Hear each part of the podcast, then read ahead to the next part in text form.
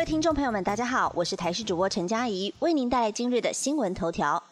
台湾香蕉外销九成去日本，农药超标恐怕导致日方加强查验。台湾香蕉遭日本通路业者验出了农药杀菌剂百克敏超标五倍，而根据了农委会资料显示，我国在二零二零年生鲜冷藏水果出口到日本总量是六千四百二十八公吨。其中，香蕉以三千三百三十四公吨居冠，占总体的百分之五十一点八。此事一出，恐怕引起日方对于我国农产品的加强查验。而这一次是日本公司三月十号在官网公告回收台湾香蕉，原因是验出了杀菌剂百克敏零点一二 ppm，超过了标准上限值零点零二 ppm 的六倍之多。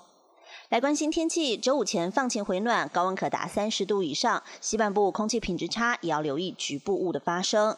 今天东北季风逐渐减弱，大台北地区转为多云时晴，在桃园以南仍然是晴朗的好天气，而东半部地区仍然会有局部短暂阵雨。北台湾高温略升，中南部白天为热，早晚各地都还是偏凉的。除了北台湾高温二十四度，其他地区高温可达到二十七到三十一度。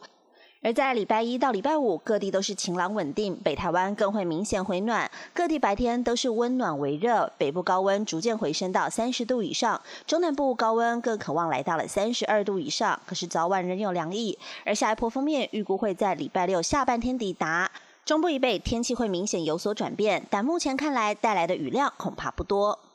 午后转吹东风，小心红害突袭，明后两天西半部空气品质会更脏。环保署今天表示，中午过后，因为环境风场转为偏东风，桃竹苗以南扩散条件偏差，容易累积污染物，而且西半部有局部雾或低云影响能见度。中南部地区亮起了橘色灯号警示，在高频地区则是短时间内可能达到对全民有害的红害等级，提醒您多加留意空气品质了。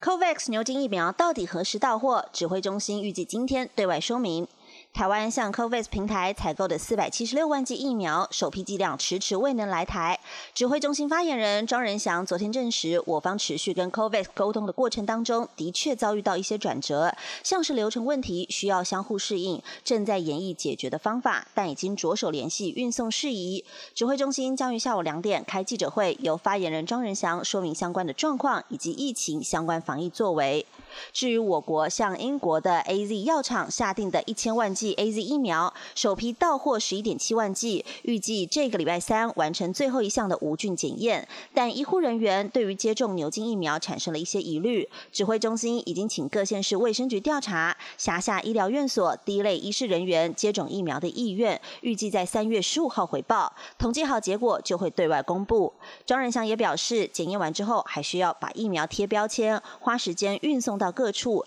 这个过程至少还得要花上三到四天以上。实际的开打时间要等指挥官陈世忠来做最后的宣布。本节新闻由台视新闻制作，感谢您的收听。更多内容请锁定台视各级新闻以及台视新闻 YouTube 频道。